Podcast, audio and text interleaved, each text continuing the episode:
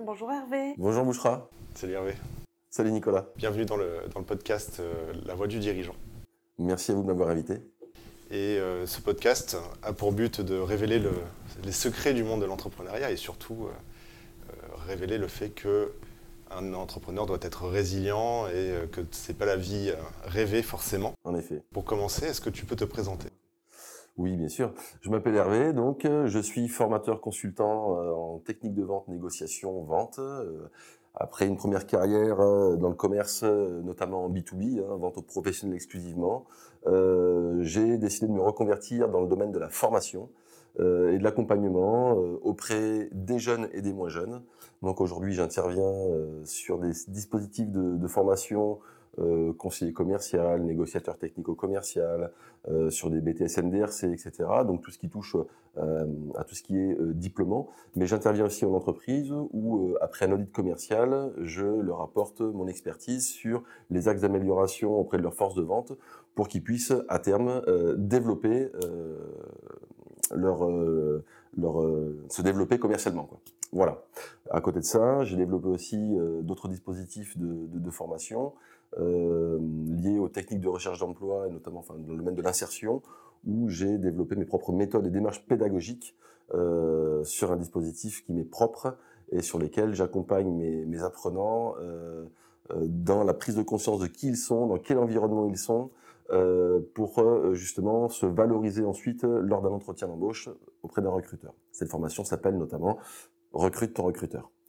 Euh, moi, ce que j'entends, c'est que tu as deux cibles distinctes, Oui. deux, deux types, enfin, oui, chacune avec ses offres différentes. Tout à fait. Et tu es en train de dire que tu as deux entreprises différentes ou c'est la même entreprise C'est la même entreprise qui s'appelle Formation 2H, Formation RVU tout simplement, puisque quand j'ai cherché un nom pour mon entreprise, tout mon entourage m'a dit, tu as une personnalité qui est quand même bien marquée, euh, il serait bien de capitaliser sur qui tu es.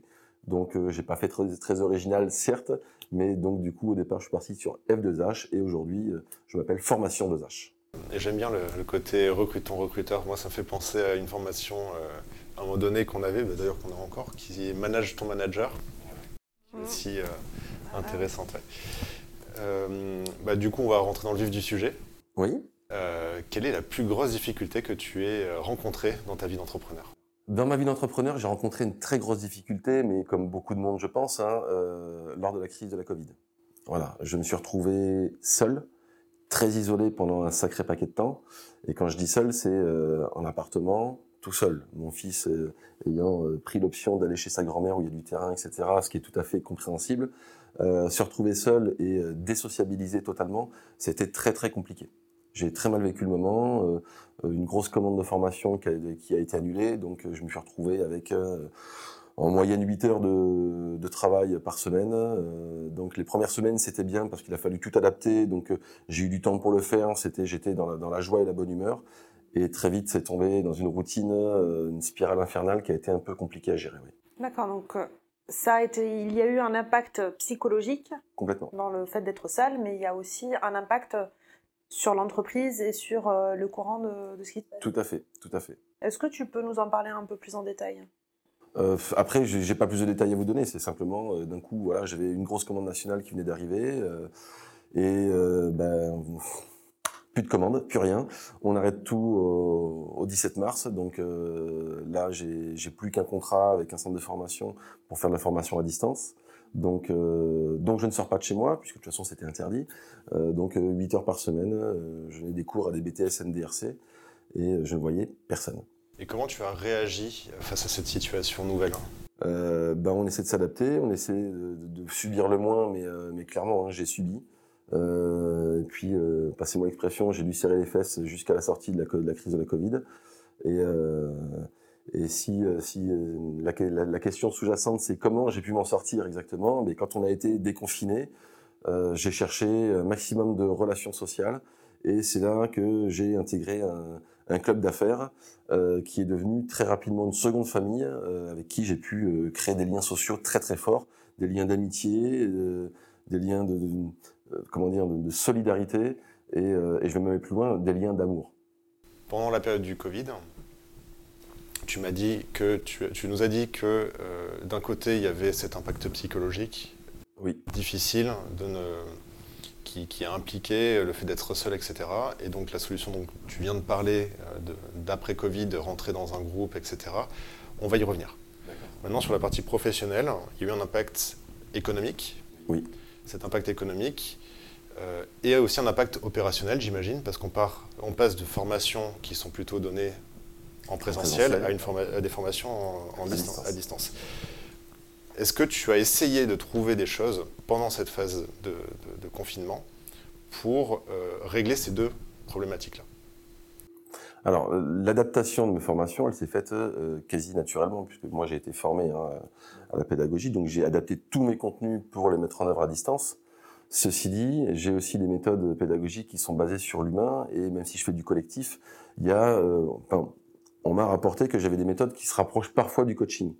Euh, donc je travaille beaucoup sur l'individu en, en lui-même, même dans un collectif. À distance, c'est beaucoup plus compliqué. Donc, on a travaillé sur des travails en sous-groupe, on a travaillé sur des oraux, beaucoup de choses à l'oral, par téléphone, puisque dans le commerce, eh ben, on travaille aussi avec le téléphone. Aujourd'hui, la visio s'est considérablement développée, même dans le milieu professionnel.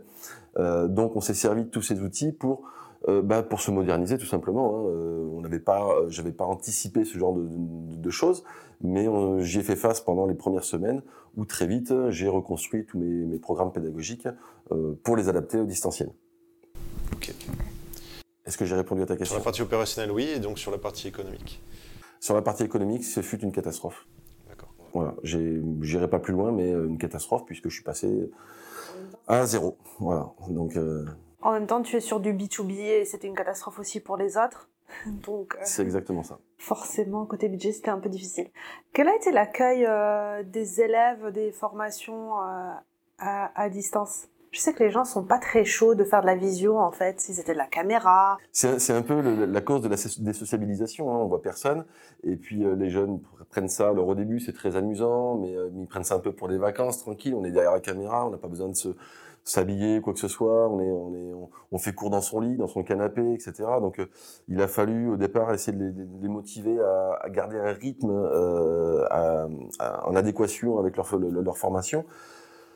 Très vite, on a eu des premiers décrochages euh, sur certaines formations, notamment chez les premières années. Euh, on a eu un, taux d'abandon qui a été considérable. Euh, des jeunes qui, clairement, hein, ils, ils, sont, ils ont décroché totalement. Et même si on le voit, qu'on essaie d'en discuter en, individuellement avec eux, on peut pas être tous les jours avec eux et c'est compliqué. Quoi. Ça a été compliqué. Donc, donc malheureusement, alors malheureusement pour certains, ils ont décroché et et on les a pas retrouvés. Pour d'autres, ça a été dur, avec de multiples entretiens individuels par téléphone, en visio, euh, on a pu les les garder, les, ouais, ouais, on a, on a, sorti les rames, mais je suis pas le seul, hein, parce que je, je, discutais aussi euh, avec mes collaborateurs euh, de ce centre de formation. Eux aussi ont sorti les rames pour essayer de les, les raccrocher au maximum, les remotiver. Mais ça, ça, a été long parce que parce que cette période a été très longue, euh, voilà.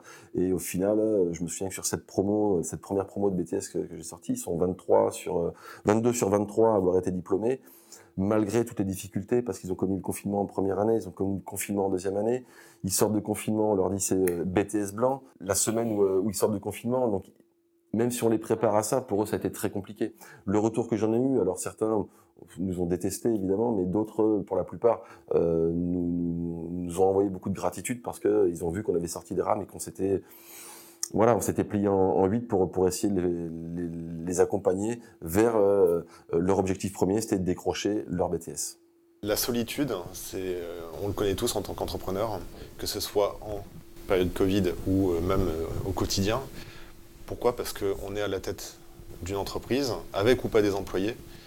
On est les seuls à porter cette vision, porter le fameux leader de, de, de, de cette idée d'entreprise.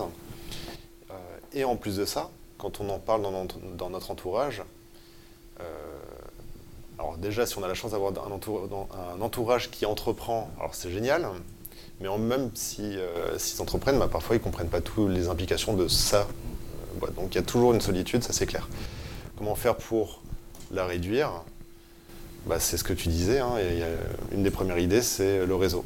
Ben, le réseau. Après, c'était pas forcément mon idée. On est venu à moi pour me dire, Hervé, tu devrais prendre contact avec une personne euh, en particulier qui s'appelle Stéphane Pusset.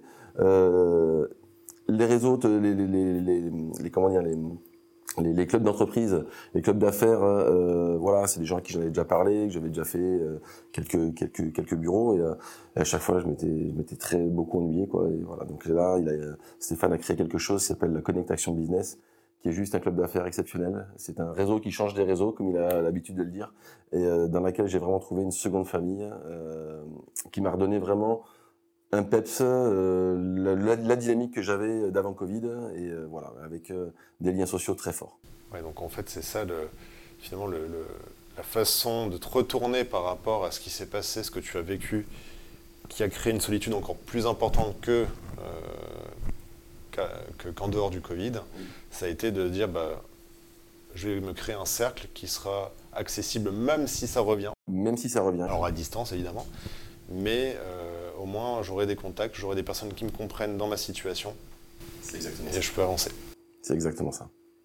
Du coup, tu parlais tout à l'heure d'amitié et même d'amour. Oui, je parlais d'amitié puisque au sein de la LCAB, euh, bah, de ce club d'affaires, en tout cas, j'ai rencontré des personnes formidables. Euh, je pense que c'est pas pour rien que je suis ici d'ailleurs aujourd'hui. Merci euh, encore une fois. mais, mais Stéphane est entouré de gens qui, qui le recrutent. C'est pas un club auquel on souscrit comme ça en disant ça y est, je paye la cotisation et c'est fait. Non, Stéphane recrute, donc euh, il essaie de, recruter des personnes euh, aussi diverses et variées que bienveillantes.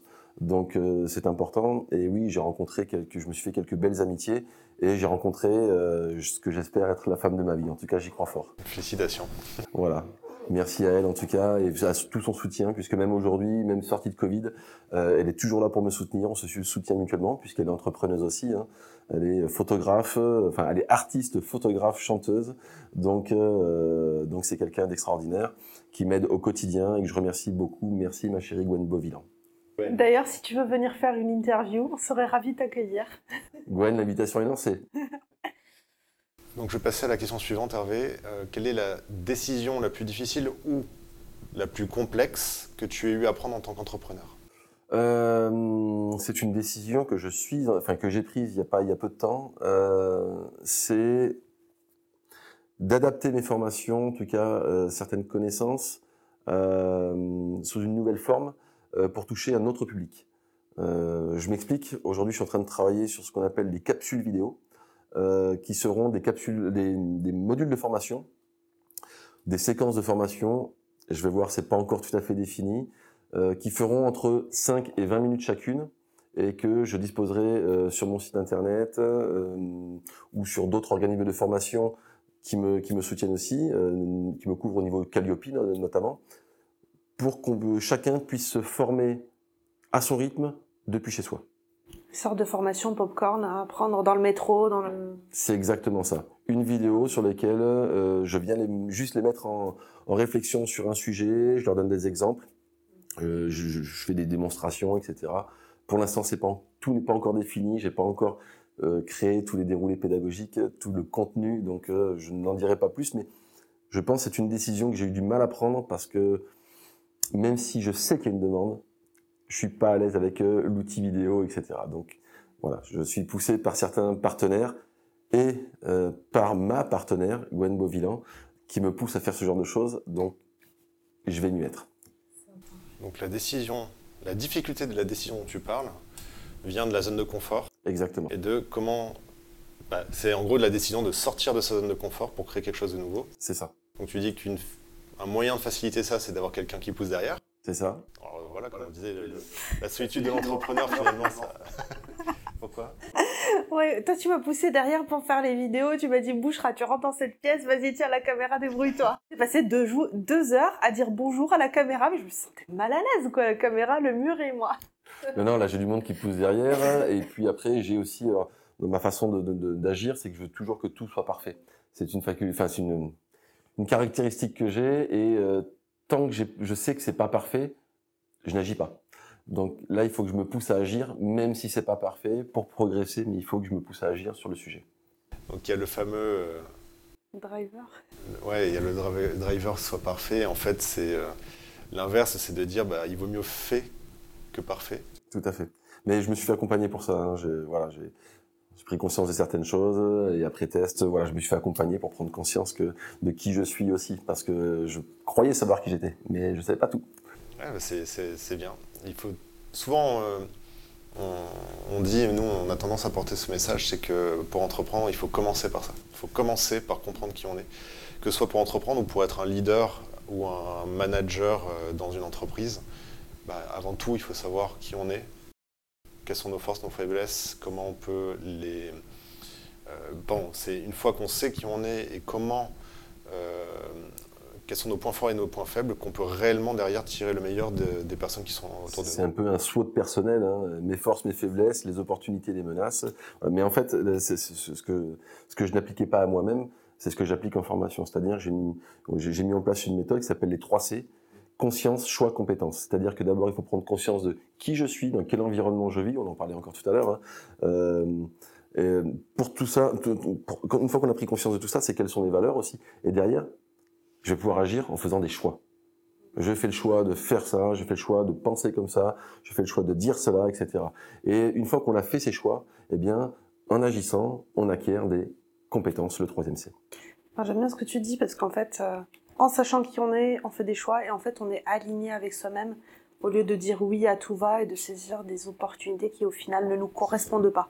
C'est ça. L'alignement avec soi-même, j'entends beaucoup parler, en ce moment, excuse-moi Nicolas, j'en entends beaucoup parler, c'est vrai que euh, d'être aligné, alors, je sais pas trop ce que ça signifie réellement, mais j'en entends beaucoup parler. En fait, ça signifie que le moi profond, enfin, qui, qui on est, hein, euh, quand on fait ce travail de, de le comprendre, correspond aux différentes casquettes que l'on joue au quotidien. On est un papa, on est un mari, on est, euh, on est un entrepreneur, on est un salarié, on a, on a un métier, etc.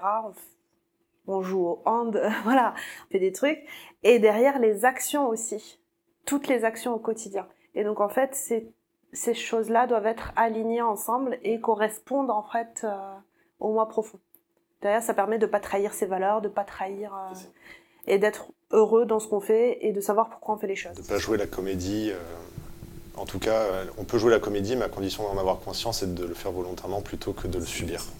On parlait de, on parlait justement de du nouveau format, nouveau public aussi. Tu nous as rien dit sur le public?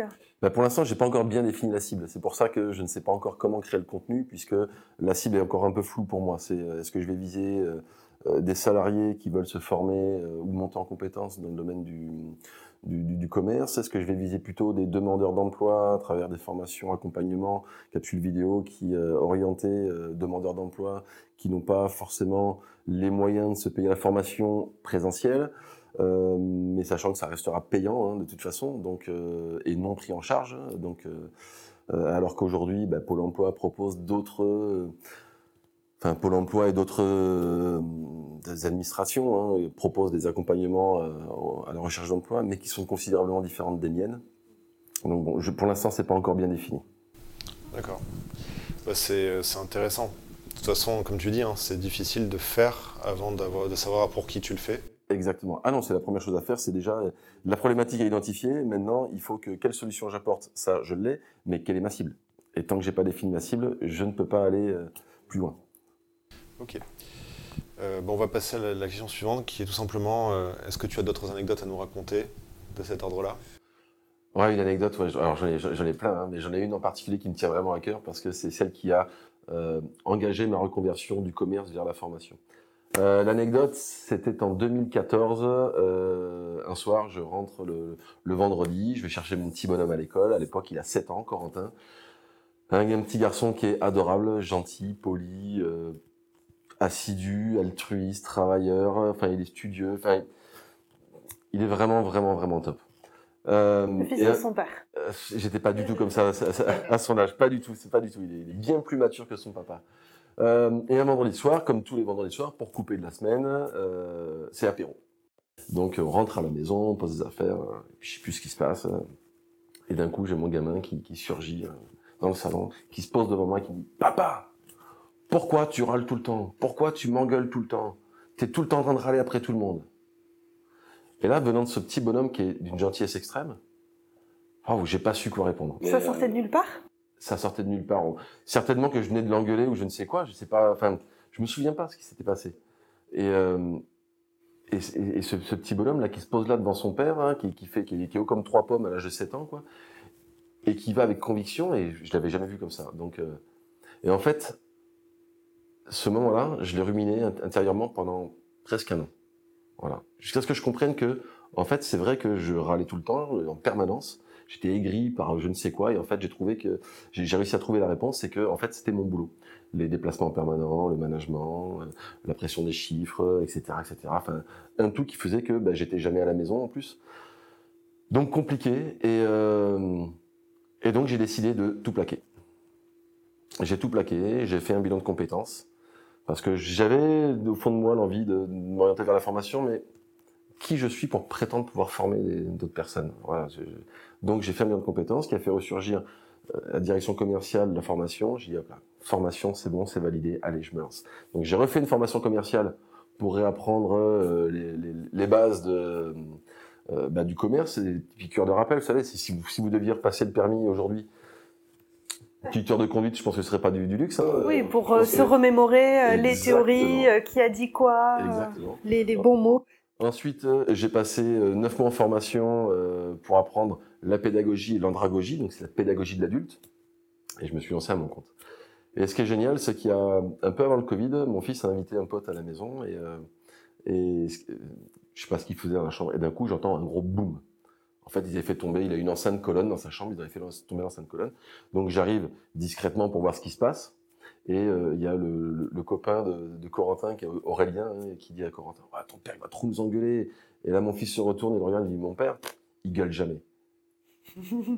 et en fait, c'est en ça que je me dis J'ai réussi ma reconversion, je suis chez moi tous les soirs. Euh, mon fils en est ravi et, euh, et, je pense que dans mon comportement, ça sent que je suis beaucoup plus épanoui que je l'étais à l'époque. Voilà la petite anecdote que j'avais à vous raconter. J'en ai plein d'autres, hein, mais, mais celle-ci me tient particulièrement à cœur. Cette situation-là, que tu étais précédemment, euh, si on ne te l'avait pas fait remarquer, ou si ton fils en l'occurrence ne te l'avait pas fait remarquer, potentiellement tu ne l'aurais jamais vu. Et la situation aurait pu encore se dégrader. Et, euh, ça rejoint finalement ce qu'on disait au début sur la solitude. Euh, c'est un autre aspect de la solitude, c'est que et de l'entrepreneur, c'est que on a besoin toujours, même quand on entreprend, d'avoir quelqu'un d'autre qui est extérieur, un regard externe, qui nous dit attention, là tu as la tête dans le guidon, tu vas droit dans le mur. Ou euh, peu importe le attention, mais avoir quelqu'un dans, l'entourage qui est capable de nous dire ça, c'est hyper important. C'est ça. On ne peut pas être seul réellement. Et d'ailleurs, c'est euh, les, euh, on voit les, dirigeants anglo-saxons, parce que c'est pas trop encore le cas en France, mais les anglo-saxons, ils sont tous entourés d'une armée de coachs. Quand on voit les Elon Musk, les. bon, je parle. Mais même de plus en plus en France, hein, la plupart euh, des, personnes qu'on a reçues en interview ou avec qui on discute nous disent que euh, ils se sont fait accompagner, coacher, euh, que ce soit un coach ou un thérapeute. Ils ont tous eu un accompagnement à un moment donné qui leur a permis de. C'est de plus en plus courant et c'est bien, c'est bénéfique parce que c'est indispensable. J'en ai entendu encore aucun jusqu'à aujourd'hui qui disent qu'il a perdu son temps ou son argent. Ouais, j'ai pas perdu mon temps, j'ai pas perdu mon argent. Bah si, pendant le Covid, hein, j'ai perdu gros, mais, euh, mais c'est pas grave, on va se faire la cerise, c'est pas un souci. Alors la dernière question que je vais te poser, c'est euh, quel est le secret de ta résilience? Euh, Le secret de ma résilience, euh, je pense qu'il n'y a pas de secret particulier. Euh, le tout, c'est de savoir s'entourer et de savoir où on va et où on est. Et peut-être aussi d'où on vient. Regarder dans le passé, c'est pas forcément très bon mais savoir d'où on vient, euh, ça peut aussi permettre, ça, permet un certain ancrage. Euh, savoir où on est, bah, c'est pour se repérer et puis euh, garder le cap euh, et avoir une vision à, à court terme, c'est bien. À moyen terme, c'est pas mal non plus, mais à long terme, c'est encore mieux. Voilà, donc euh, d'avoir cette vision-là, je pense que c'est très important. Mais surtout, c'est d'avoir trouvé sa place. C'est ça, je pense, ce, ce, que je fais, comme j'ai l'habitude de le dire à mon fils où je, je, comment dire, je, je l'oriente pas. Aujourd'hui, il a 15 ans, euh, il vient d'avoir son brevet. Fais ce qui te plaît. Tu veux partir en pro, tu pars en pro. Tu veux partir en seconde générale, tu fais en seconde générale. En fait, il a déjà un projet et euh, que je le cautionne ou que je le cautionne pas, je le soutiens dans son projet. Il fera ses erreurs. Je serai là au cas où il a besoin, mais c'est dans l'erreur qu'il va apprendre. Donc, est-ce que je suis à ma place? Ben ouais, parce que tous les matins quand je me lève, j'ai pas l'impression d'aller travailler. Donc, je pense que je suis exactement à la place euh, que je dois occuper. Est-ce que ce sera toujours le cas? Peut-être, peut-être pas, je ne sais pas. Si un jour je me sens plus à ma place, je ferai comme j'ai toujours fait, je partirai et je ferai autre chose. Donc euh, ma résilience, elle vient aussi donc de mon entourage. Je vous ai parlé de mon fils. Euh, il y a aussi ma, partenaire Gwen hein, qui, est toujours là. et puis après, il y a deux autres personnes qui, qui me sont chères. C'est ma petite sœur Charlotte, voilà, qui est, toujours aussi avec qui j'ai 13 ans d'écart, donc elle a, elle, a, elle a 30 ans. Euh, mais elle veille au grain sur son grand frère aussi, comme je veille sur elle. Et, et après, j'ai aussi ma meilleure amie Annabelle qui est là pour veiller au grain aussi, de, de plus loin, mais elle est toujours là aussi. Donc, c'est des gens que j'aime côtoyer, avec lesquels j'aime échanger. Et tous les quatre, là, ils m'apportent quelque chose, autant que je leur apporte quelque chose, certainement. Mais je les écoute, euh, même si parfois, quand ils me disent les choses, je suis un peu, un peu soupolé, donc euh, je dis non, non, non, mais euh, je dis non, mais je le garde en moi, je le rumine, je le rumine, jusqu'à ce qu'à un moment, je, je le régurgite en leur disant bon, vous aviez peut-être un petit peu raison. un peu. Voilà, voilà. Donc, mais, mais oui, oui, c'est des gens qui m'entourent et qui me sont très chers parce qu'ils font partie aussi de cette, cette, cette, cette résilience il m'apporte euh, cette force de résilience. Non, je trouve ça très intéressant. Euh, moi, je voulais creuser les, euh, où on vient, où on est, où on va. Est-ce que tu as un rituel là-dessus? Non, j'ai pas, j'ai pas de rituel sur le sujet. C'est en fait, je, je, travaille en sous-traitance avec un, avec un ami qui s'appelle Wilfried Borg, qui a plusieurs sociétés, mais qui a créé une entité qui s'appelle Créta Boîte. Euh, il a créé Créta Boîte. C'est des ateliers en fait sur lesquels on dans, lesquels on accompagne euh, des jeunes. Alors ça peut être très jeune hein, parce que c'est à partir de 13 ans. Euh, hier encore, on était sur un Créta Boîte euh, sur des jeunes qui ont de 17 à 20, 21 ans, où on les accompagne pendant deux jours sur euh, quelles sont leurs valeurs, qui ils sont, etc. Comme je le disais tout à l'heure, et ils identifient une problématique qui leur tient à cœur et, en groupe de 4-5 euh, jeunes, ils vont essayer de trouver une solution à ça.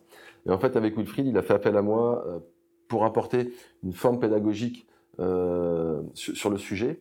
On a travaillé un peu ensemble et puis maintenant, bah, chaque fois qu'il crée des ateliers, on co-anime ensemble euh, une équipe de coachs, puisque pour chaque équipe de jeunes, il y a un coach qui, est là pour les guider, les accompagner dans leur réflexion, dans la structure de leur réflexion, pour qu'ils puissent prendre conscience que même jeunes, on peut entreprendre euh, et même jeune, on peut faire des choix qui vont parfois à l'encontre de ses parents, puisque notamment la, base de tout ça, c'était problème d'orientation, parce que souvent, quand on ne sait pas ce qu'on veut faire, eh bien, on écoute papa, maman, qui ne sont pas du tout, du tout en adéquation avec euh, le marché, bien souvent, et avec les envies et les motivations du jeune.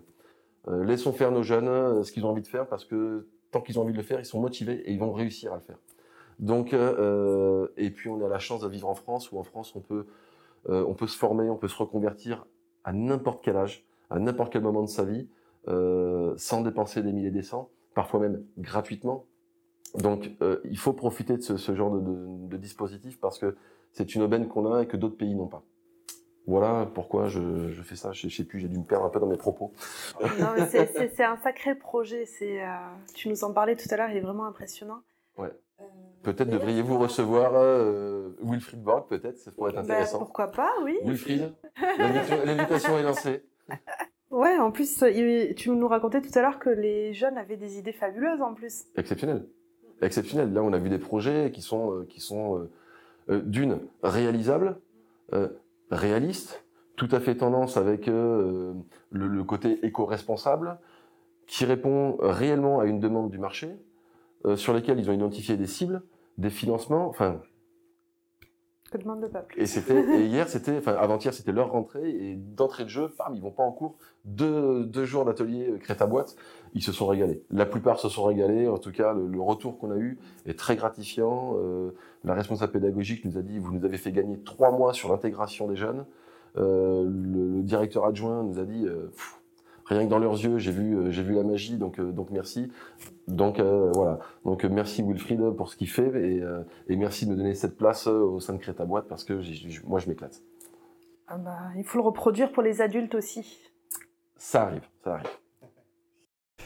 Bon, toujours sur le sujet de la résilience, je vais refaire un, pa une parallèle avec le tout premier sujet dont on a abordé euh, pendant le Covid. Ouais. Est-ce que un jour, tu as eu envie d'abandonner dans cette période difficile? Jamais. Jamais parce que j'aime pas perdre. Voilà. Ça se voit d'ailleurs. Et euh...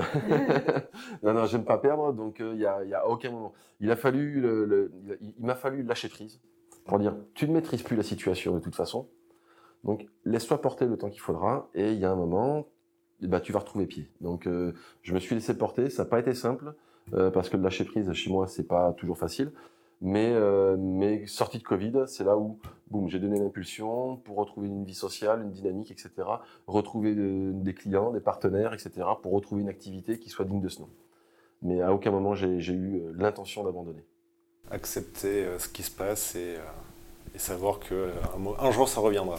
Et savoir qu'on ne peut pas tout maîtriser. Merci beaucoup. Euh, j'ai une surprise, c'est que j'ai d'autres questions à te poser. Ah, vas-y, Alors, c'est des questions euh, du tac au tac. On ne te les a pas fait préparer justement parce que euh, c'est le but. hein. Donc tu réponds rapidement et tu peux compléter tes réponses. Ça marche. Donc la première question, c'est est-ce que tu es plus recrutement ou prestataire externe? Prestataire externe. Ok. Euh, est-ce que tu es plus formation ou auto-formation? Formation. Est-ce que tu es réseau d'entrepreneurs à la cool ou réseau d'entrepreneurs cadré et strict? Super méga cool. On peut revenir sur la, la question d'avant? Bien sûr. Je voudrais la recadrer. Entre formation et auto-formation? Ouais, à qui ça s'adresse? À mes apprenants, à, à mes apprenants ou à moi? À toi.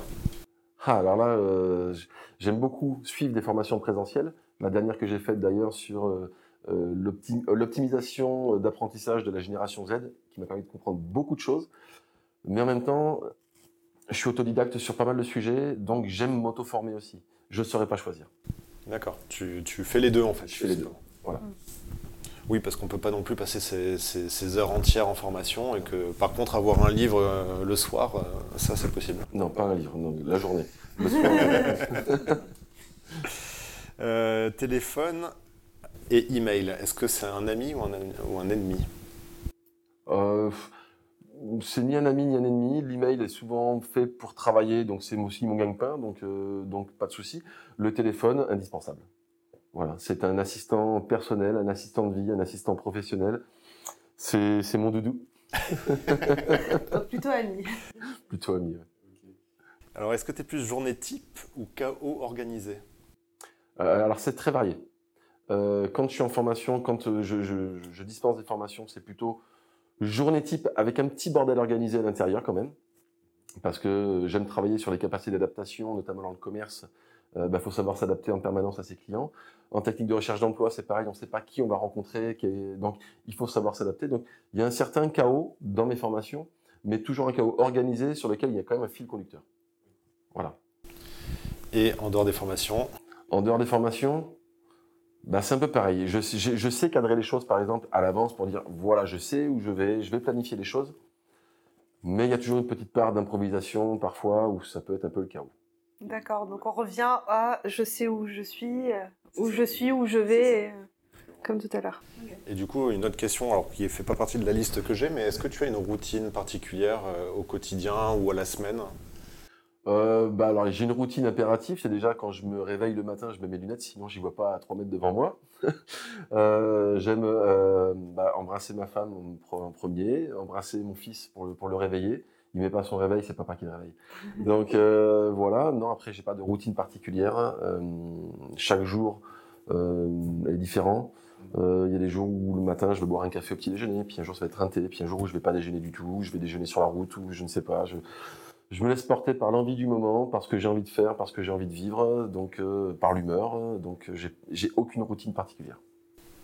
Question suivante. Est-ce que tu es plus lecture, vidéo ou podcast? Alors lecture, surtout pas. Si ce n'est pour lire des documents. Tout à l'heure, tu me parlais de li- lire un livre euh, le soir. Alors là, c'est vraiment, je suis, je suis, je suis, je suis, je suis l'antithèse de tout ça. Euh, je ne lis jamais, si ce n'est des documents pour moi me m'apprendre des choses, euh, des documentaires, etc. sur un sujet, un thème particulier. Les podcasts, je suis pas super super fan pour l'instant. Je suis pas encore entré dans le dans le truc parce que j'y trouve une certaine, comment dire, euh, c'est toujours un petit peu bof. euh, on interview, il n'y a, pas de rythme, il n'y a pas de machin. Et j'aime quand c'est rythmé, moi. Donc, je me suis pas encore bien mis au podcast. Donc, je serai plutôt vidéo. Ça marche. Est-ce que tu es plus sport ou art? Sport. Sport, parce que là, euh, euh, j'ai la chance d'habiter à côté du musée Ingres à Montauban, qui a été rénové euh, il y a- quelques années. Et euh, comme j'aime ma région, mon département, ma ville, j'ai revisité pour la énième fois le musée Ingres. J'ai beau le visiter, le revisiter, la peinture, ça me laisse complètement indifférent. Alors après, j'aime une certaine forme d'art, j'aime beaucoup la musique. Ce que fait ma, femme, par exemple, c'est juste quand je, l'entends chanter en prestation, je suis juste ah, voilà, je zabade. J'adore la, musique, le chant, euh, mais après euh, le cinéma aussi un peu, mais je suis pas grand connaisseur, donc de loin le sport. Est-ce que ton entourage, et quand je parle entourage, c'est principalement en fait les amis, est-ce que il a évolué, il a changé depuis que tu es entrepreneur? Euh, considérablement. Considérablement, oui, oui. En fait, on, fait le tri dans les amis qui sont là pour euh, juste pour passer un bon moment, euh, les amis qui sont là pour profiter, etc. Et puis les amis qui sont qui sont là et quand ça va pas, ils le savent, ils le voient et ils sont là. Et j'ai voilà de, nature tendance à, donner beaucoup de ma personne à, tout le monde d'ailleurs. Hein. j'ai un côté altruiste. enfin, en tout cas, c'est ce qu'on me rapporte.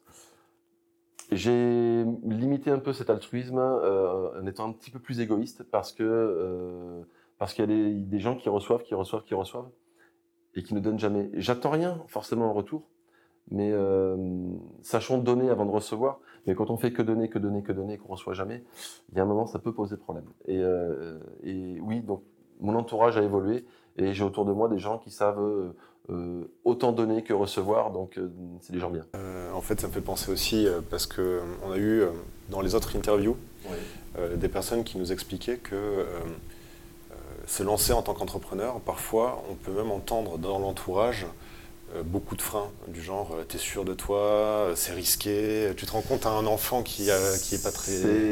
Alors moi j'ai connu ce genre de freins il y, a, il y, a, de nombreuses années, et puis quand j'ai tout plaqué pour m'orienter vers la formation, où je savais que mon salaire allait être divisé au minimum par 3 ou 4, donc euh, tout le monde m'a dit mais, t'es fou, t'avais un bon salaire, t'avais toujours les dernières voitures de, fonction, un ordinateur, un portable, un machin, des vacances, etc. Là, t'as jamais de vacances, tu bosses pendant tes vacances, tu bosses pendant tes week-ends, tu gagnes des clopinettes. Non, je gagne pas des clopinettes, je gagne parce que je suis, je suis encore, je me considère encore comme débutant, même si j'ai quand même quelques années d'expérience maintenant, mais je me remets en, question tous les jours, mais je gagne beaucoup moins qu'avant. Et alors Est-ce que je suis euh, moins bien qu'avant? Ah non, je suis beaucoup plus heureux aujourd'hui que je l'étais à l'époque. Donc voilà, c'est euh, euh, ce sont leurs limites à eux, leurs freins à eux, dont ils nous font pas, faut pas en tenir compte.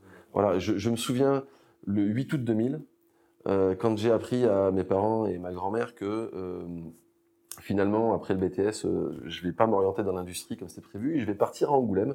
Moi, je suis originaire d'Amboise, en Indre-et-Loire. Je vais partir à Angoulême préparer un master de commerce en alternance. Et leur réaction a été, tu vas devenir un bandit, un VRP, un arnaqueur, c'est ça que tu veux? Et en fait, ils me faisaient part de, leur propre euh, limite de représentation, parce que un commercial, c'est pas un, arnaqueur. Il n'est pas là que pour faire du chiffre. Il est là pour apporter des solutions à des clients s'il veut que ses clients reviennent. Donc moi, j'ai une vision du commerce qui est complètement euh, à, l'opposé de ce qu'il pouvait penser. La caricature du vendeur de tapis. Exact, euh, Exactement. Et le commerce ne veut pas forcément dire commerce non plus d'ailleurs. oui, voilà. Donc, euh, donc non, non. Pour moi, le commerce, euh, c'est un vrai partenariat. En plus, ça a été un jeu pour moi d'apporter des solutions techniques et parfois financières à, des clients où on devient un partenaire. C'est des clients doivent être des, partenaires durables. Donc c'est en ça que c'est comme ça que je vois le commerce. Et, et quand ils m'ont dit ça, j'ai dit ben, c'est pas grave, je vais quand même partir, je déménage le 16. Donc c'était huit jours plus tard. Et euh, donc ils, ils ont ils l'ont pas bien pris. Ça c'est pas voilà. C'est mais en tout cas j'ai pris euh, leur remarque comme leur propre limite, pas les miennes. Et je me suis jamais euh, j'ai jamais pris en compte les considérations de extérieures sur les sur une forme limitante quoi voilà. Je pense que ça fait partie aussi de ta résilience d'une certaine manière. C'est possible. Parce que justement le fait de, de savoir filtrer euh, les freins, tes propres freins, des freins des autres, des croyances des autres, euh, ça te permet du coup d'avancer et de pas forcément te faire limiter par ça. C'est ça. Bon, bah on a fini. Euh, quel conseil tu donnerais à un entrepreneur qui se lance? Compliqué parce qu'il y en a tellement des conseils. La première chose à faire. La première chose à faire, il faut s'en mettre courage. Il faut bien dormir avant de se lancer parce que c'est usant, et éreintant. Euh, par contre, c'est super épanouissant. Il faut. Euh...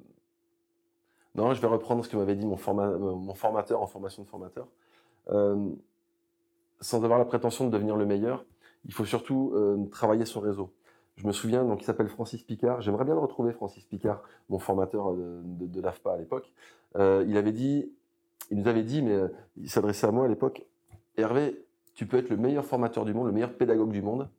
Si tu n'as pas de réseau, tu auras toujours des difficultés à trouver du boulot. Je me suis dit, qu'est-ce qu'il me dit si je suis le meilleur bon. Mais tu peux être un pédagogue très moyen, voire même mauvais. Si tu as un grand réseau, tu auras toujours du, travail. Et comme je n'avais pas la prétention de devenir le meilleur pédagogue du monde, je me suis dit, je vais peut-être commencer à travailler mon réseau. Et c'est comme ça que j'ai commencé à développer mon réseau, notamment les réseaux sociaux. Et, euh, et sortie de Covid, j'ai compris qu'il fallait que je développe aussi mon réseau d'entrepreneurs réel et, euh, et, non pas celui qui est derrière les, écrans. Donc euh, voilà, ce qui me permet aujourd'hui d'apporter un, de, on va dire, c'est un, un, vivier, un carburant quotidien pour, pour trouver de nouvelles missions, de nouveaux partenaires, etc. Donc mon conseil, ce serait, euh, si tu te lances dans l'entrepreneuriat, travaille ton réseau. Merci beaucoup. Où est-ce qu'on peut te trouver justement sur ces fameux réseaux? Alors, on peut me trouver sur LinkedIn, on peut me trouver sur Facebook, on peut me trouver sur Instagram, on peut aussi me trouver sur TikTok et bientôt euh, j'aurai un site internet. Oui, je fais partie des rares à ne pas encore avoir de site internet. Donc, il s'appellera euh, formation2h.com. Euh, donc, ce sera pour très bientôt. Dans tous les cas, dans la description euh, du podcast et de la, vidéo, on mettra tous ces éléments-là pour que les gens puissent te retrouver. Merci beaucoup. Merci beaucoup. Merci Nicolas, merci, merci pour votre accueil. Et à bientôt. À très bientôt.